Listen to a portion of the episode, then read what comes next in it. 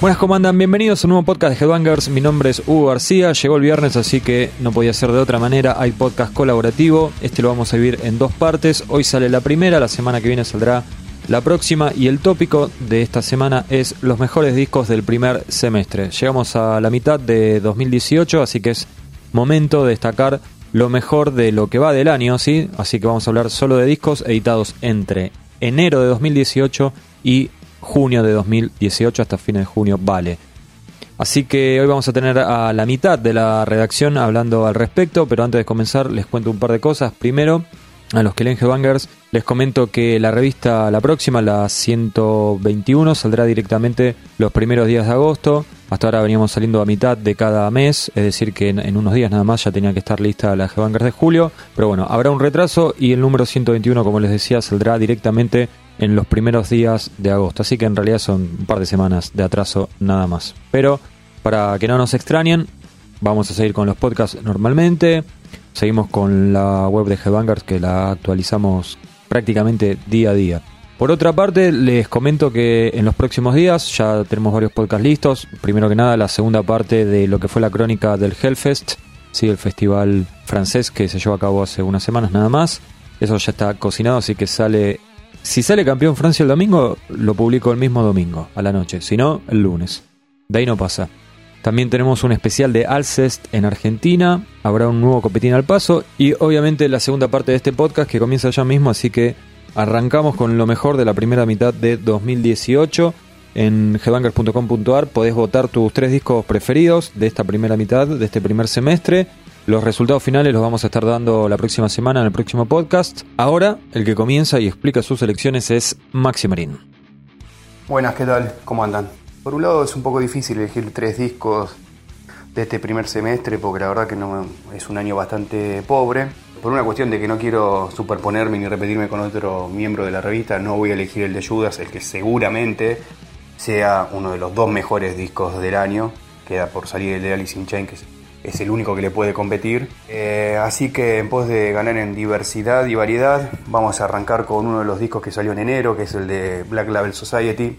Grimmest Hits se llama. Y no tiene nada nuevo ni nada que nos pueda sorprender de Zack Wild a esta altura. Están los riffs, están los armónicos, están las baladas, con esa voz de, de camionero, pasado de anabólico, con esos temas que parecen haber sido compuestos por Liner Skynar pasado de pasta base, pero que los temas están buenísimos, los riffs son muy gancheros, y en donde Zack, quizás en consonancia con la faceta que lo vimos en lo de Ozzy como guitarrista, más aplacado, sabiendo que a veces pasar un poquito desapercibido o tocar menos le da es, es benéfico al final del día.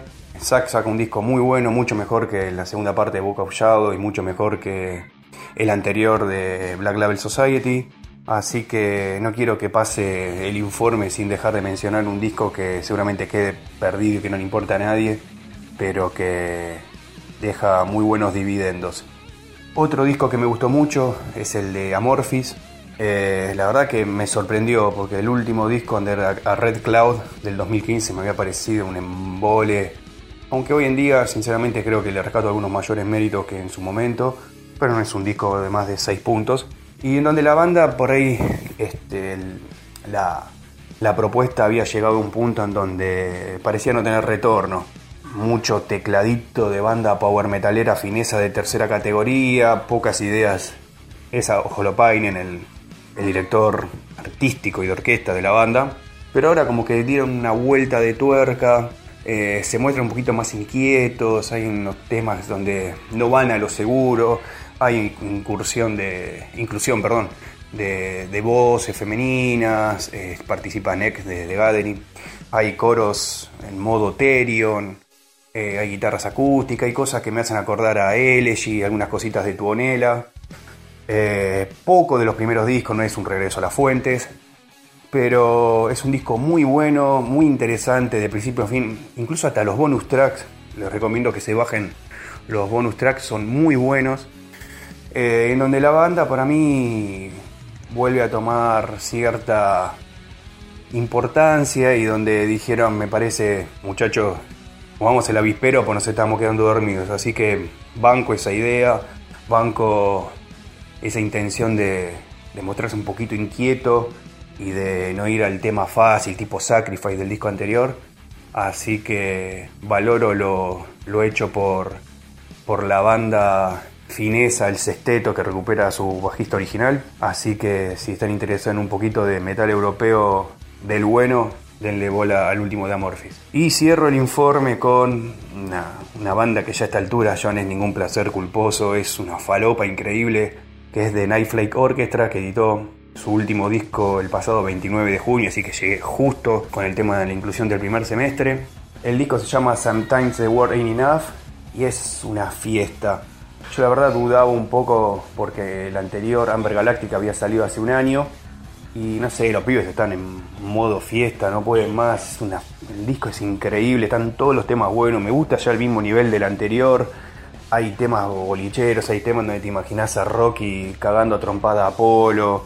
Hay temas para salir de la oficina e irse a mamar. Es increíble. Un disco buenísimo. no puedo creer que los chabones toquen en banda de metal extremo. Como que tenían esto guardado tenían, tienen la fiebre por la noche en las venas y lo dejaron salir, ya tienen cuatro discos y lo único que espero es que se dejen de joder con Soilwork, que saquen un disco cada 18 meses. La verdad les recomiendo, este, les recomiendo el disco porque nada, es, es una manera de mostrar de que a veces los músicos tienen guardado una faceta y dentro de sí mismos tienen, son una especie de Jekyll y Hyde que, que a veces quizá por mucho prejuicio no, no, lo, no lo exponen, pero en esta ocasión los muchachos de, liderados por Bion Street y Jerry D'Angelo se la jugaron y editaron otro discazo. Y bueno, vamos a, cerrar con un tema de, de Nightfly Orchestra de su disco Sometimes the World is Enough. Y vamos con el tema número 4, que es el tema título, que quizás le dé una demostración de lo que digo cuando pareciera que esta banda se lleva, se lleva los laureles en cuanto a música de películas tipo Rocky. Espero que lo disfruten tanto como yo. Les mando un abrazo. Chau, chau.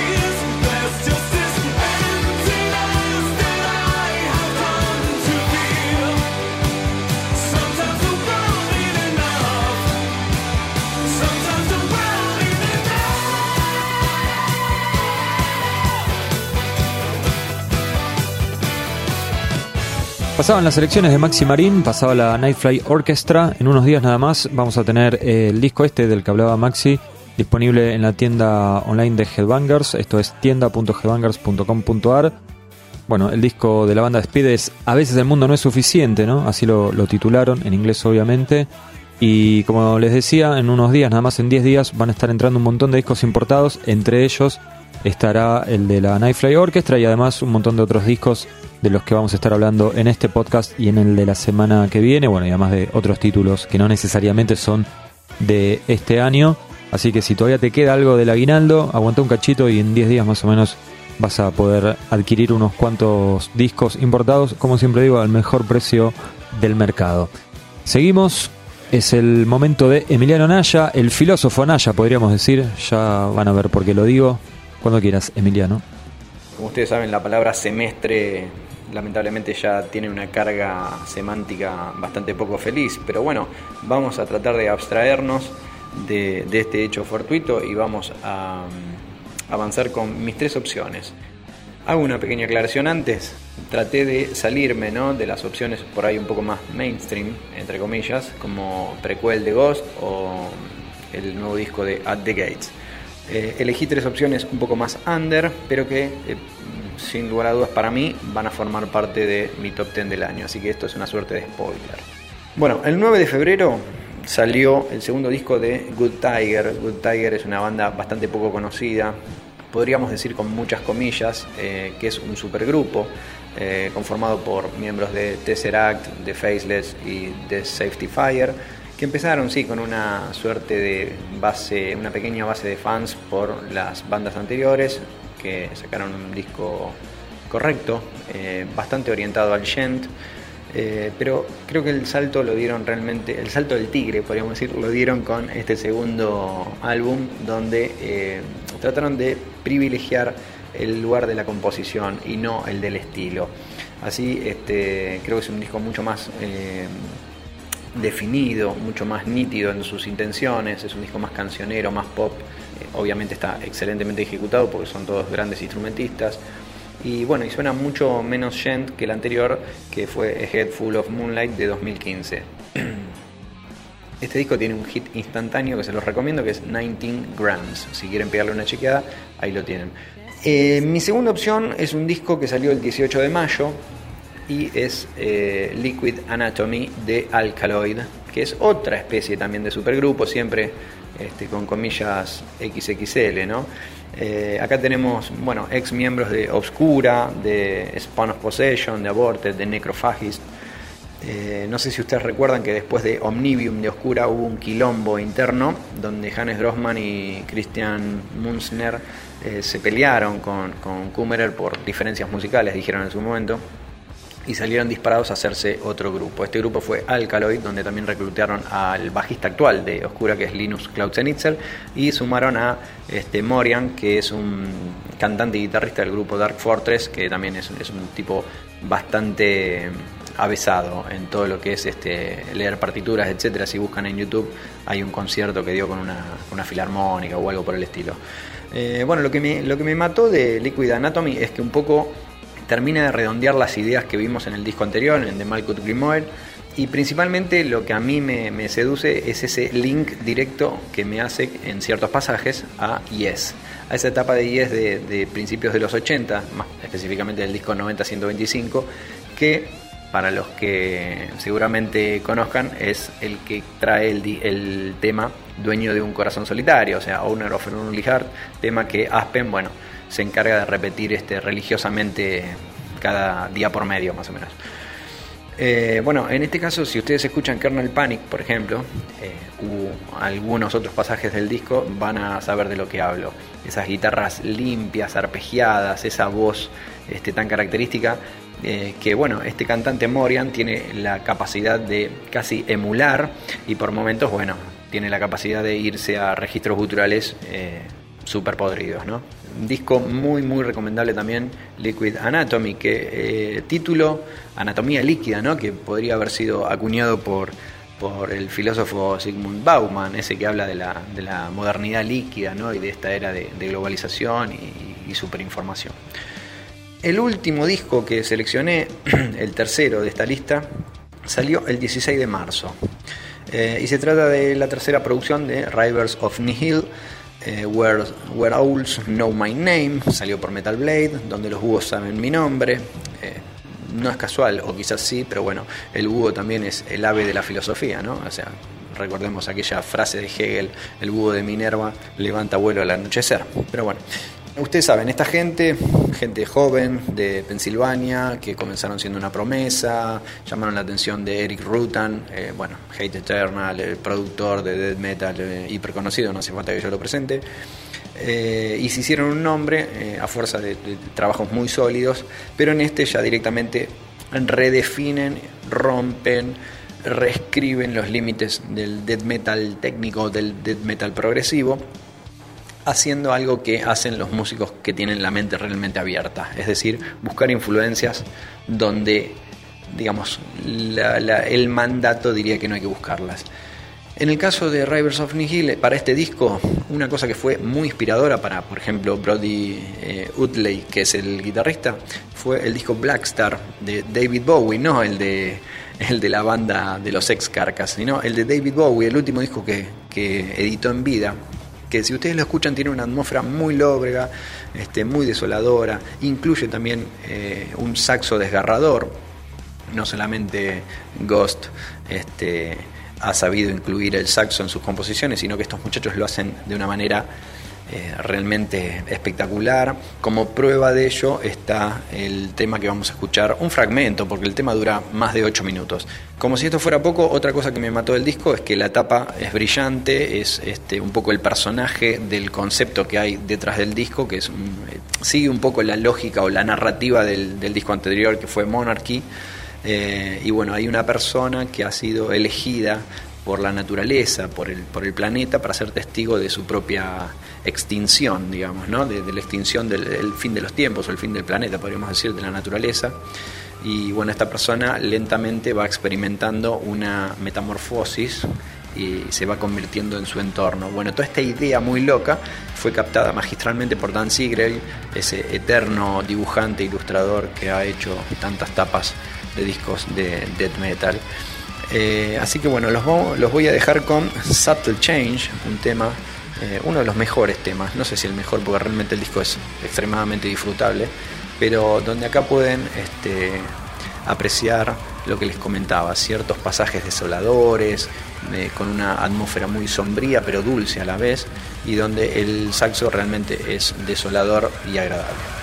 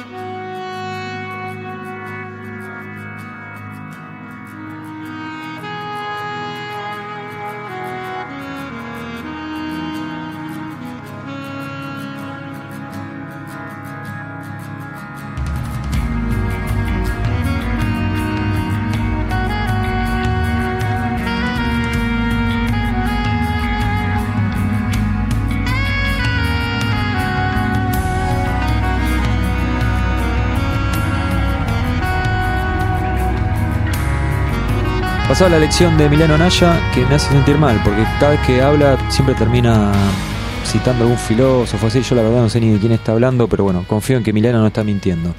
Y hasta acá llegó la versión liberada del podcast. Para escuchar la versión full tenés que ingresar a exclusivo.gbangers.com.ar. Ahí entras con el código de la Gbangers 120, la que tiene en tapa a Ozzy Osbourne, y listo. La Gbangers, como siempre, la podés comprar en tienda.gbangers.com.ar. y tenés envío gratis a toda Argentina. Y si vivís en el exterior, lo único que tenés que hacer es mandarme un mail a headbangers.gmail.com y por 2 dólares te damos acceso al sitio de podcast Aprovecho para agradecerle a gente de Uruguay y de España, por ejemplo, que se sumaron, ¿sí? porque bueno, como el envío a otros países es carísimo desde Argentina, inventamos esto por un par de dólares nada más. Y bueno, hay gente ya, como les decía, de Uruguay y de España que se está copando. Así que gracias a ellos, gracias a ustedes por escuchar y la semana que viene tenemos la segunda parte. Chau.